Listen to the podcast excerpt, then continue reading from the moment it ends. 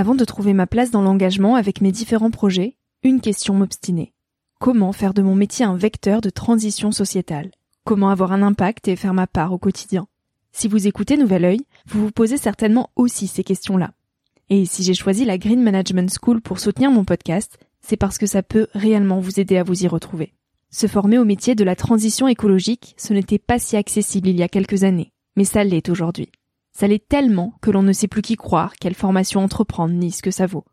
Alors j'ai fait les recherches pour vous, et j'ai trouvé l'école que j'aurais tant aimé faire il y a quelques années, quand j'étais paumée. Des cours approfondis sur le climat, la biodiversité, l'agronomie, la géopolitique, mais aussi sur les modèles économiques vertueux, le tout dispensé par des spécialistes et des personnalités inspirantes. Créer un autre lendemain que celui qui s'annonce, c'est leur mantra, et derrière cette idée, la mission de Green Management School est de former de nouveaux managers capables de transformer les entreprises et les organisations de l'intérieur. Toutes les informations sont en description. Merci à Green Management School de croire en nouvel œil en soutenant cette saison de podcast. Tout de suite, place à un nouvel épisode.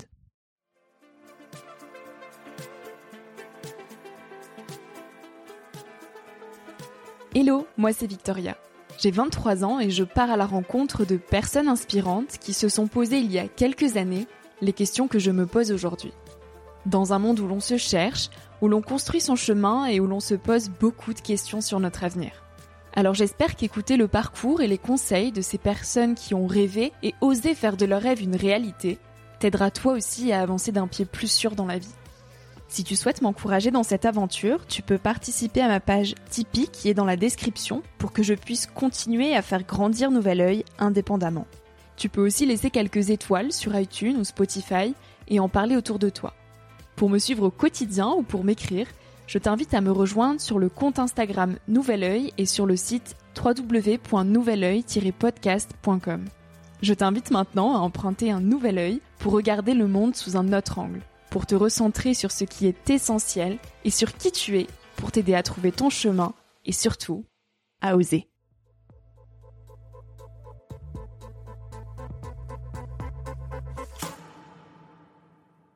Vous savez, il y a ceux qui parlent des livres qu'ils ont aimés et ceux qui ne parlent que des livres qu'ils ont détestés. Le partage et aimer, c'est tout ce qui va nourrir les bons moments de votre vie. Et c'est tout ce dont vous vous souviendrez.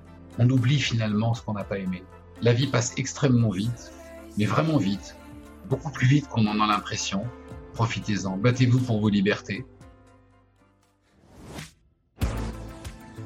Pour Marc Lévy, le destin est une croisée de chemins qui s'offre à nous, et la destinée est la décision que nous allons prendre. Tout n'est qu'une question de limites à dépasser. En tant qu'amoureuse de lecture depuis que j'ai appris à aligner deux mots, c'était pour moi un privilège immense que de poser mes questions à l'un des auteurs les plus lus au monde. On croit souvent que toutes les belles carrières commencent très jeunes. Marc Lévy est la preuve qu'il n'est jamais trop tard pour dépasser ses propres limites et pour attraper son destin à une croisée de chemin. C'est à 40 ans qu'il fera confiance à son rêve d'enfant pour publier son premier roman. Toute sa carrière d'écrivain, il l'a faite avec ce sens de l'obligation de travailler beaucoup pour mériter la chance qui lui a été accordée et qu'il s'est créé. Qu'est-ce qu'est la vie d'un écrivain? Comment on vit en même temps que ses personnages fictifs? Qui est Marc Lévy, au-delà de ses romans. La qualité du son est un peu moins bonne que d'habitude, cet enregistrement est fait à distance depuis New York, mais je suis tellement heureuse de vous partager cet épisode et j'espère que vous allez prendre autant de plaisir que moi à l'écouter. Bonjour Marc Lévy. Bonjour. Merci de m'accorder ce précieux temps même depuis New York. Je vous en prie, c'est un plaisir. Vous êtes l'un des auteurs euh, français les plus lus au monde.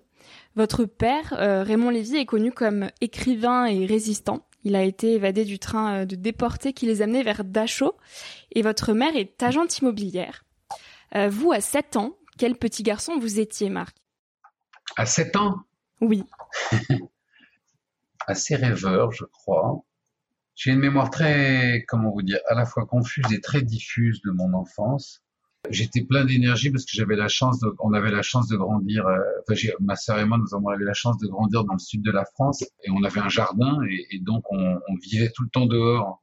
Et puis à une époque où il y avait euh, ni iPad ni console euh, et où la télé n'existait quasiment. Enfin, il y avait une chaîne de télé, donc vous voyez ce que je veux dire. Donc les distractions étaient euh, d'abord beaucoup plus variées à part les jeux de société, euh, il n'y avait pas de distraction commune qui se fasse euh, isolée dans un monde collé à un écran. Donc, on était déjà assez actifs, on était forcément très actifs. Et euh, mais le fait d'être actif n'empêchait pas d'être euh, soit rêveur, soit euh, oui d'une nature assez solitaire. Vous n'êtes pas devenu écrivain du jour au lendemain? Puisque vous avez enchaîné plusieurs expériences.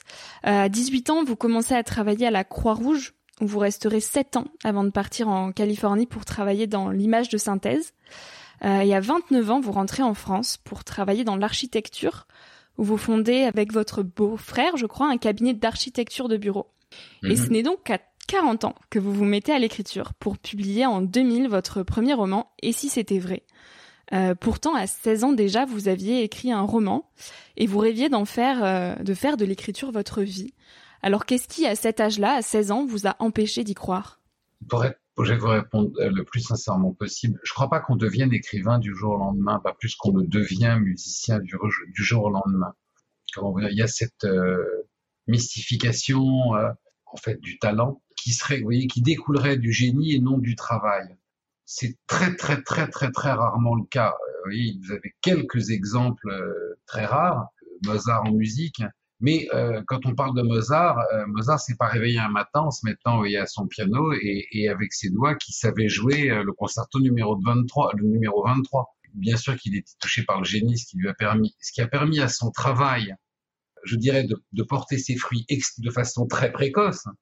Mais pour la majorité des gens, euh, en tout cas moi je fais partie qui n'ont pas été touchés par la grâce du génie, tout est, vous voyez, c'est surtout une question de travail. D'où le fait que je sois arrivé très tardivement. C'est quoi être touché par la grâce du génie? Mais c'est ça, c'est-à-dire c'est quand vous avez un, quand tout à coup vous voyez, euh, c'est Nadia Comaneci, euh, c'est euh, c'est Mozart, c'est-à-dire que ce sont euh, ces enfants incroyables qui travaillent parce que ça, vous voyez, ça n'arrive pas autrement. C'est-à-dire que Nadia, Nadia Comaneci est touchée par la grâce du génie en tant que gymnaste, mais euh, elle n'a pas sauté de son berceau sur des barres parallèles euh, pour arriver là où elle, là où elle arrive à un moment donné de sa vie. Il y a un travail considérable. Là où elle a, je dirais, la grâce du génie, c'est que le travail chez elle porte des fruits absolument euh, incroyables. Là où chez d'autres comme moi, il en faut beaucoup plus, vous voyez, pour arriver à un niveau qui n'est pas tout à fait celui-là. Donc, ce que je voulais vous dire, c'est que à, à, à 17 ans, j'écris un manuscrit parce que je n'aurais pas la prétention de dire que c'est un roman. J'y trouve dans le process de travail euh, se produisent des choses euh, que je ne comprends peut-être pas tout de suite hein, ou dont je ne perçois pas l'importance tout de suite. C'est-à-dire que euh, moi qui, toujours, qui me suis toujours senti un peu en décalage, pas vraiment dans ma, voyez, enfin, pas vraiment là où je devrais me trouver. Euh, euh, avec cette sensation de, de, d'imposture permanente. Pendant ces quelques mois d'écriture, je sais que le soir, en retrouvant mes personnages, j'ai l'impression d'être, enfin, d'être dans ma vraie vie, quoi. C'est-à-dire que j'ai l'impression que, euh, voilà, que l'encre qui coule euh, sur la page, c'est, c'est, elle m'entraîne et je suis extrêmement heureux en faisant ça. Mais vous avez ensuite des facteurs, comment vous dire, vous avez des facteurs éducationnels et puis vous avez des facteurs de vie qui viennent impacter euh, énormément vos rêves. Et dans l'éducation que j'ai reçue, avec euh, le, le, la, la, responsabilité qui m'est qui nous est, enfin, qui nous est impartie, l'idée de me dire, bah, je, je vais vivre à la cloche de bois et, et, et tenter de devenir écrivain est, euh, vous voyez, enfin, elle est, elle est, elle est impossible. Et puis elle est peut-être aussi impossible simplement parce que j'y crois pas. Je suis le premier à pas y croire et que j'ai pas assez confiance en moi et que je, je, je n'ose même pas me dire que ça, vous voyez, que ça serait à ma portée. C'est-à-dire que c'est aussi simple que si je vous disais, je, je, je découvre le piano à, à 18 ans. Piano, j'ai découvert plus tôt, mais c'est comme si je vous disais, je découvre le piano à 18 ans, je, je me mets à, à, jouer et je me dis, oh là là, qu'est-ce que j'aimerais être concertiste, mais, mais c'est impossible de, de même d'oser le formuler à haute voix.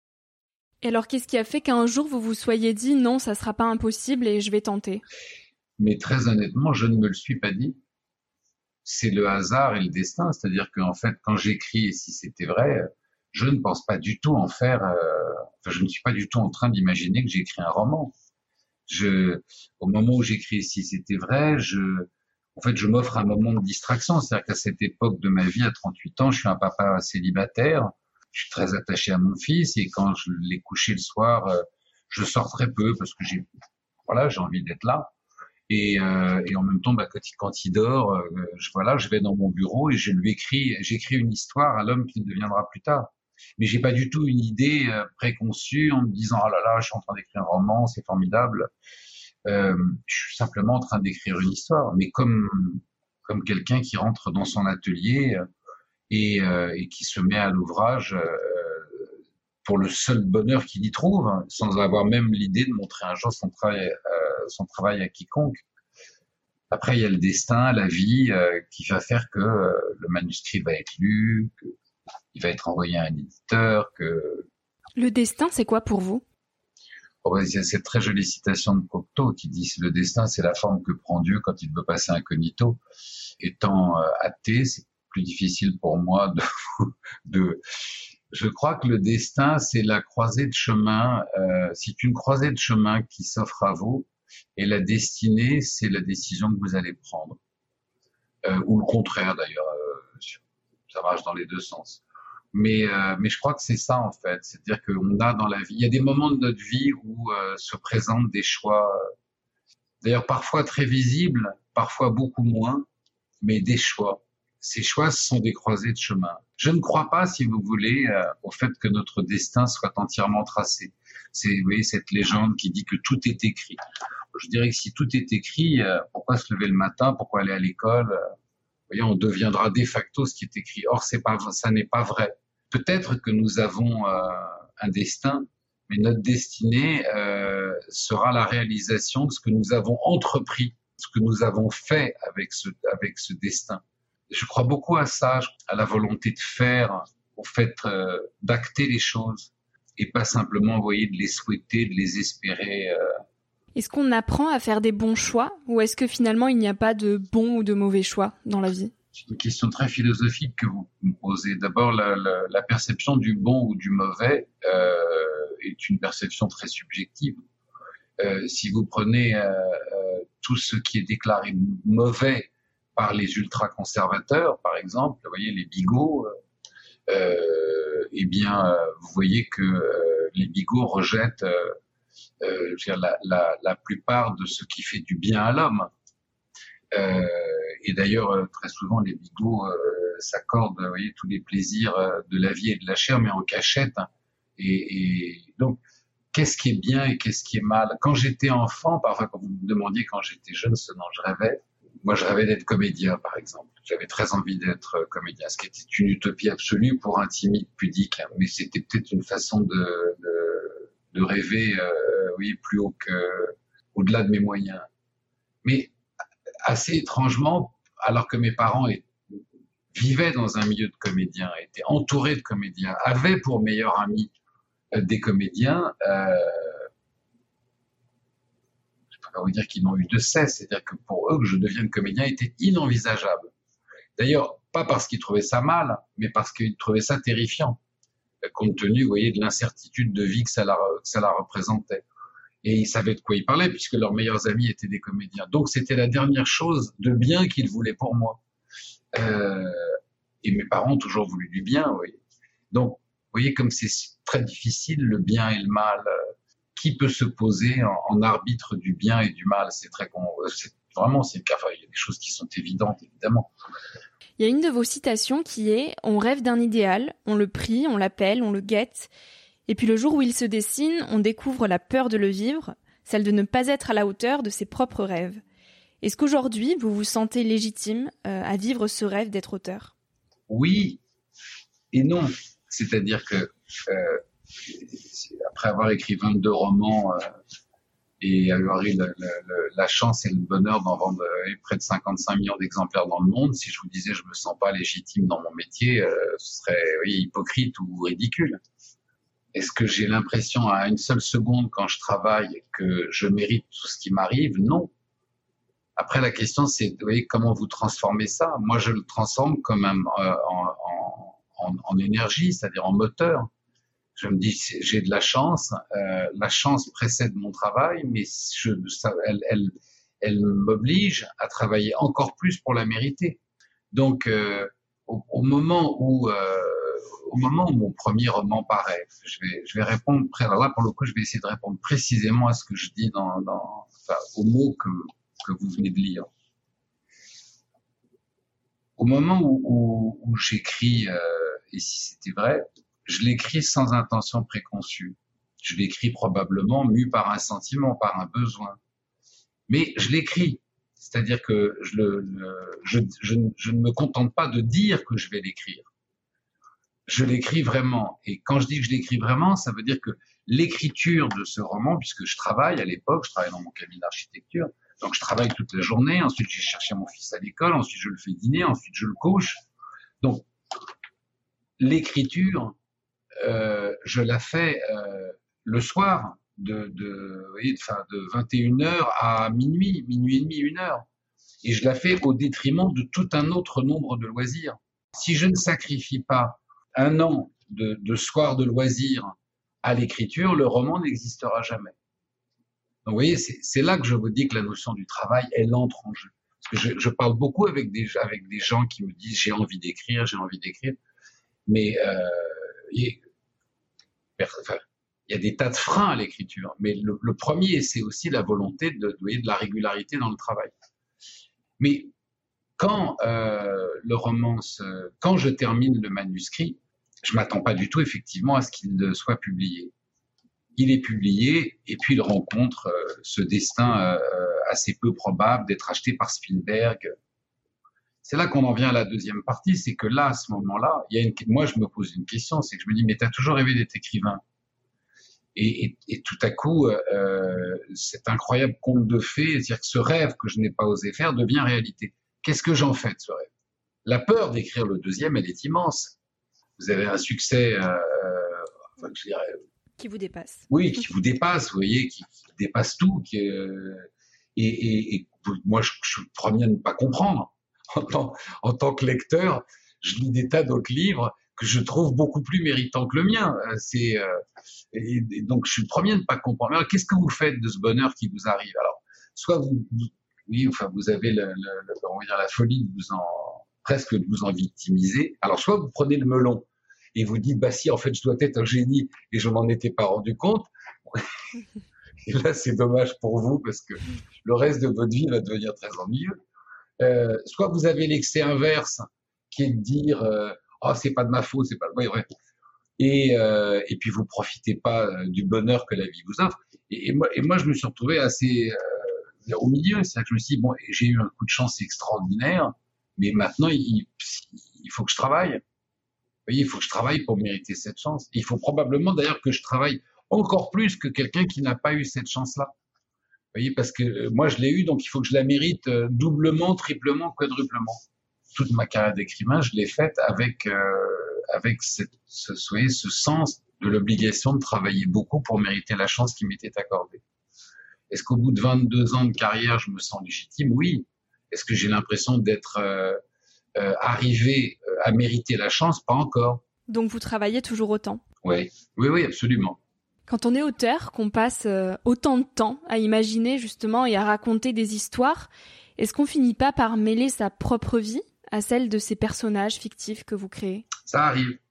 Enfin, euh, moi, il m'est arrivé de, de, me promener dans les rues de New York avec euh, un de mes deux meilleurs amis et puis de m'arrêter tout à coup et de lui, montrer la, fenêtre d'un immeuble au troisième étage dans une rue de New York et lui dire tiens, c'est l'appartement de Julia.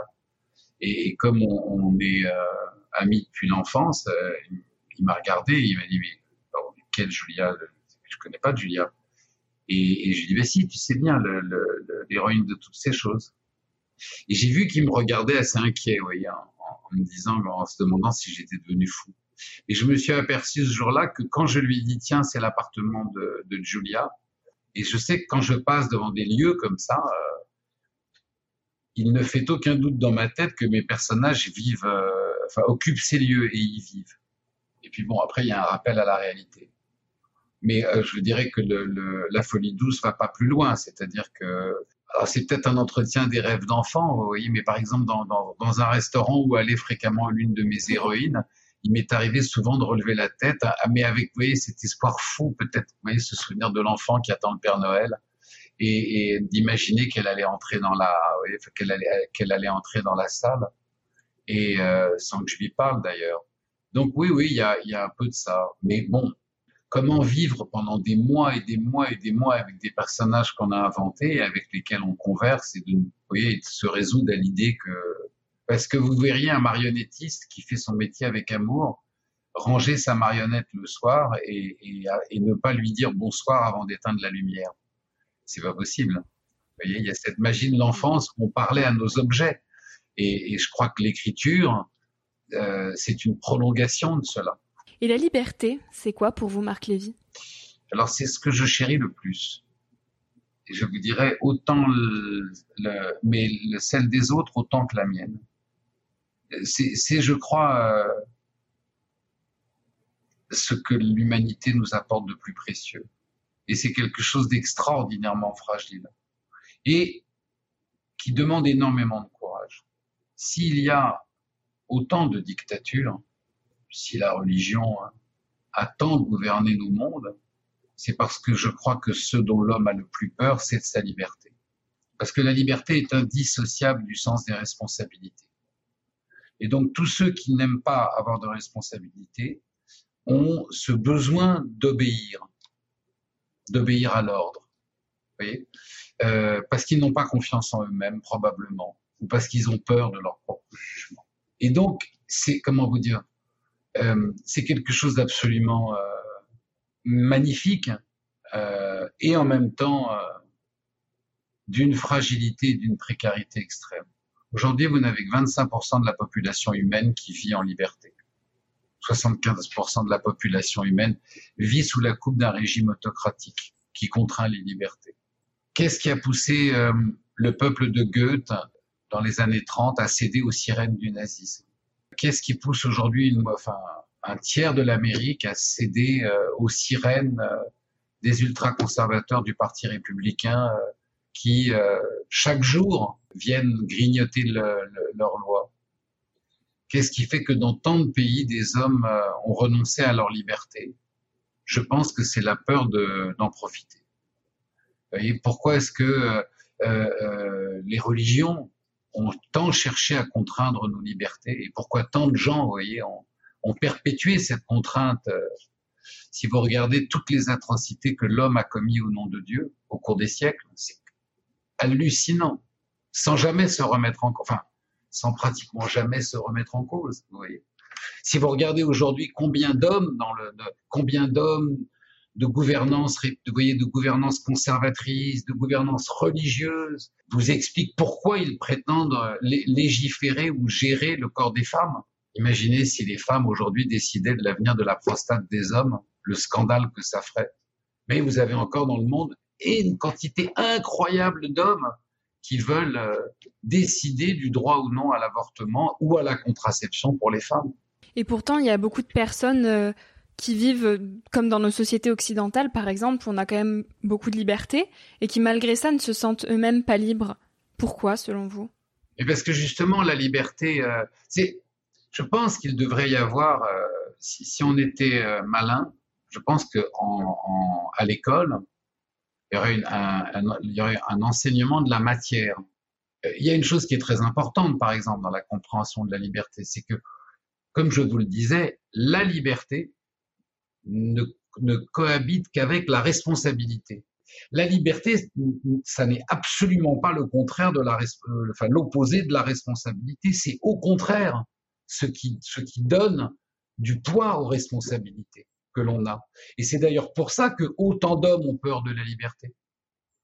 C'est pour ça que autant d'hommes se nourrissent, vous voyez, se sentent rassurés dans les paroles autocratiques, dans les comportements autocratiques, dans les comportements dictatoriaux. Pourquoi est-ce que vous croyez qu'il y a autant de gens qui suivent, je dirais, les, les diatribes mensongères et haineuses des partis extrémistes?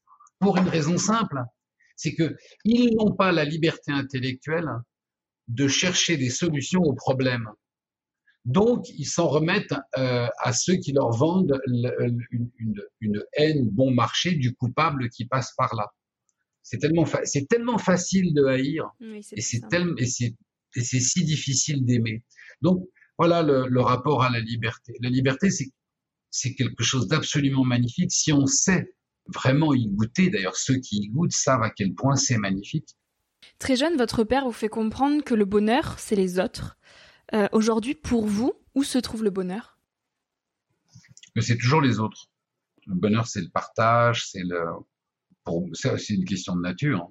Pour moi, le bonheur, c'est vraiment les autres. C'est le. C'est le bonheur du partage, c'est le bonheur de faire pour les autres.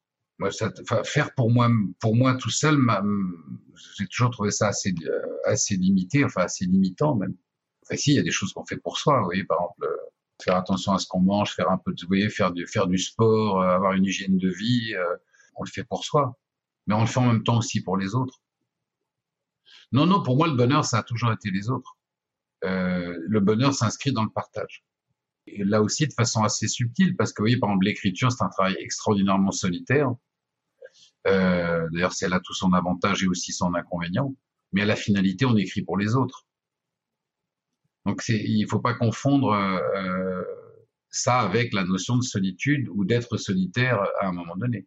Mais l'intention, pour moi, le, le bonheur, c'est vraiment s'inscrit vraiment dans le partage avec les autres. Et je sais que je, par exemple, je n'ai jamais connu euh, la jalousie. Je pouvais être jaloux d'un mec qui s'approchait de ma petite amie, vous voyez, mais enfin ou de ma petite amie, mais mais la jalousie, euh, si je vois un type, dans la dans la dans une dans une belle voiture, ça ne me rend pas jaloux. Euh, la réussite des autres ne m'a jamais rendu jaloux et, le bonheur des autres m'a toujours apporté du bonheur. En fait, je, trouve ça, euh, je trouve que le bonheur des autres, la réussite des autres, euh, moi je trouve ça magnifique, ça me rend heureux ça, ça donne une raison d'être. Quand, euh, quand un confrère rencontre du succès, je n'ai jamais été jaloux. Quoi. Euh, je me réjouis, je trouve ça formidable. Je, je me dis c'est vraiment bien. Alors après, vous savez, on est aussi vacciné à des choses. Moi, je sais quand il m'est arrivé ce qui m'est arrivé, il y a un, un, un écrivain qui, à l'époque, avait beaucoup de succès, qui en a probablement toujours aujourd'hui, mais dont moi je lisais les livres et je l'aimais et j'aimais beaucoup cet écrivain. Et, et, je sais pas pourquoi il a développé une jalousie terrible à mon égard. Et il a comment alors je venais de démarrer, oui. Et il disait des choses assez méprisantes à mon sujet. Et ça m'avait énormément déçu, pas parce qu'il s'en prenait à moi, mais parce que je me disais mais c'est tellement pas le, le, ça peut pas être l'homme qui a écrit ces livres qui, qui disent des choses pareilles. Vous voyez, on peut pas. Ou alors ça veut dire que tout ce qu'il met dans ses bouquins sont des mensonges. Et je me souviens de m'être juré euh, de, de ne jamais vieillir comme ça. Je cite, Rien n'est impossible, seules les limites de nos esprits définissent certaines choses comme inconcevables. Est-ce que dans une oui. vie, tout ne dépend que de nous? Ce que je dis dans cette phrase, c'est que moi, j'appartenais à une génération où quand j'étais jeune et que l'on s'adressait à nos supérieurs hiérarchiques, la première réponse était ⁇ ça n'est pas possible ⁇ Vous voyez, quand j'étais enfant, on avait des rêves, quand j'étais gamin, on, le père d'un ami euh, est mort d'un accident cardiaque. On était tous sous le choc et on a demandé pourquoi. Et le, le, un ami médecin avec un langage qui s'adressait aux enfants euh, me disait mais parce que son cœur était très malade, il avait un cœur qui était très malade. Et je, et je me souviens d'avoir dit à ce moment-là mais on pouvait pas lui changer son cœur. Et il m'a répondu ah non ça ça ne sera jamais possible. Si 99,99999% des choses qui sont entrées dans notre quotidien étaient absolument et universellement déclarées impossibles quand j'étais enfant. Quand j'étais enfant, si on avait parlé de l'Internet, si on avait parlé euh, de ce que fait la médecine aujourd'hui, si on avait parlé des voyages dans l'espace que nous faisions, euh, que nous faisons aujourd'hui, et d'une manière de la voiture électrique, de, de, de, des TGV qui vont à, oui, enfin des trains qui vont à près de 400 km heure, tout ce que tout ce qui fait partie aujourd'hui, qui est admis dans notre quotidien. Quand j'étais enfant, tout le monde vous aurait dit bon, c'est impossible. C'est le, le, le rêve précède la découverte.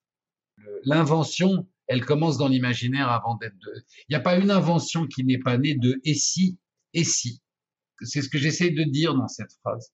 C'est que rien n'est impossible. C'est pas nécessairement à l'échelon individuel. Vous voyez, si moi demain euh, on me demandait de gagner euh, un concours de dessin, écoutez, oui, je pense qu'il me faudrait six mois pour dessiner une pomme. Donc c'est tout n'est jamais qu'une question de limite à dépasser. On va terminer cette interview par la question signature du podcast, qui est quel conseil vous donneriez aux jeunes d'aujourd'hui, à ma génération? Pour sortir un peu des sentiers battus, je reprendrai euh, un vieux slogan euh, de ma génération faites l'amour et pas la guerre. Vous voyez, ça n'est pas euh, un conseil immense. Alors ça peut paraître un peu bêta comme comme slogan, mais ce que je veux dire, c'est qu'il est, il faut beaucoup plus d'intelligence, beaucoup, beaucoup plus de, de science, de savoir pour aimer qu'il n'en faut pour détester. Et donc, euh, si vous réussissez à développer ça, ce goût, ce goût d'aimer, vous savez, il y a ceux qui parlent des livres qu'ils ont aimés et ceux qui ne parlent que des livres qu'ils ont détestés. C'est vrai aussi pour les films, les musiques. Le, partage et aimer, c'est quelque chose qui, c'est tout ce qui va nourrir les bons moments de votre vie. Et c'est tout ce dont vous vous souviendrez. Et vous savez, c'est assez incroyable, mais euh, on oublie finalement ce qu'on n'a pas aimé. Donc, vous voyez, ça veut dire que c'est une perte de temps. Enfin, je pense que c'est une perte de temps. Donc, je vous dis ça parce que la vie passe extrêmement vite, mais vraiment vite, beaucoup plus vite qu'on en a l'impression. Enfin, profitez-en profitez-en, battez-vous pour vos libertés, mais sans oublier ce que je vous disais tout à l'heure, que la liberté va de pair avec le sens de la responsabilité. votre génération est en train de vivre un moment clé euh, qui, pour moi, se rapproche euh, de ce que vivaient les jeunes en 1933. Alors je sais, c'est dément parce que ça fait déjà un siècle. Je vous rassure, j'étais pas né non plus. Mais dans ma génération, on se demandait mais comment la, la, la jeunesse des années a cédé à la haine pour que le monde bascule, parce qu'elle n'a pas fait attention. Elle s'est laissée entraîner.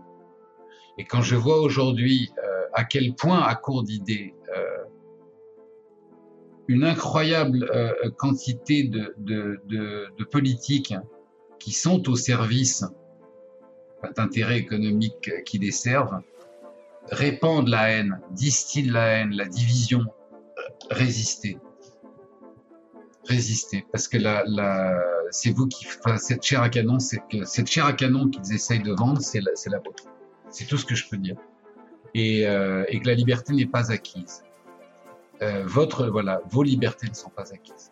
Euh, si les femmes ne restent pas de, je, je suis en train de voir aux États-Unis en 2022 les femmes américaines perdre le droit à l'avortement et c'est pas une utopie la disparition des libertés arrive à une vitesse qui est extraordinaire. Donc voilà ce que voilà mon conseil à votre génération. Merci beaucoup Marc Lévy pour tous ces partages. Merci à vous et je vous souhaite une très très bonne journée. Merci à toi d'avoir écouté l'épisode jusqu'ici. J'espère que ce moment t'a inspiré, questionné ou fait rêver d'une manière ou d'une autre. Si tu souhaites m'encourager dans cette merveilleuse aventure, tu peux participer à mon Tipeee pour que je puisse continuer à faire grandir Nouvel Oeil indépendamment. Avoir ton soutien fait toute la différence pour moi et je compte sur vous tous pour faire vivre ce projet. Tu trouveras le lien du Tipeee et les notes de cet épisode dans la description. En attendant de se retrouver lundi prochain, tu peux aussi me suivre au quotidien et m'écrire sur la page Instagram Nouvel Oeil. Sur le site internet Nouvel Oeil Podcast, tu pourras aussi t'abonner à la newsletter de Nouvel Oeil. J'y partage des inspirations, des nouvelles, des astuces et des petites choses qui font notre quotidien. Si cet épisode t'a plu, n'hésite pas à le partager, à laisser quelques étoiles sur iTunes et Spotify ou à faire une story sur Instagram pour que je puisse te repartager. Je te dis à la semaine prochaine pour de nouvelles aventures et en attendant, savoure la vie comme il se doit et fais des choses folles.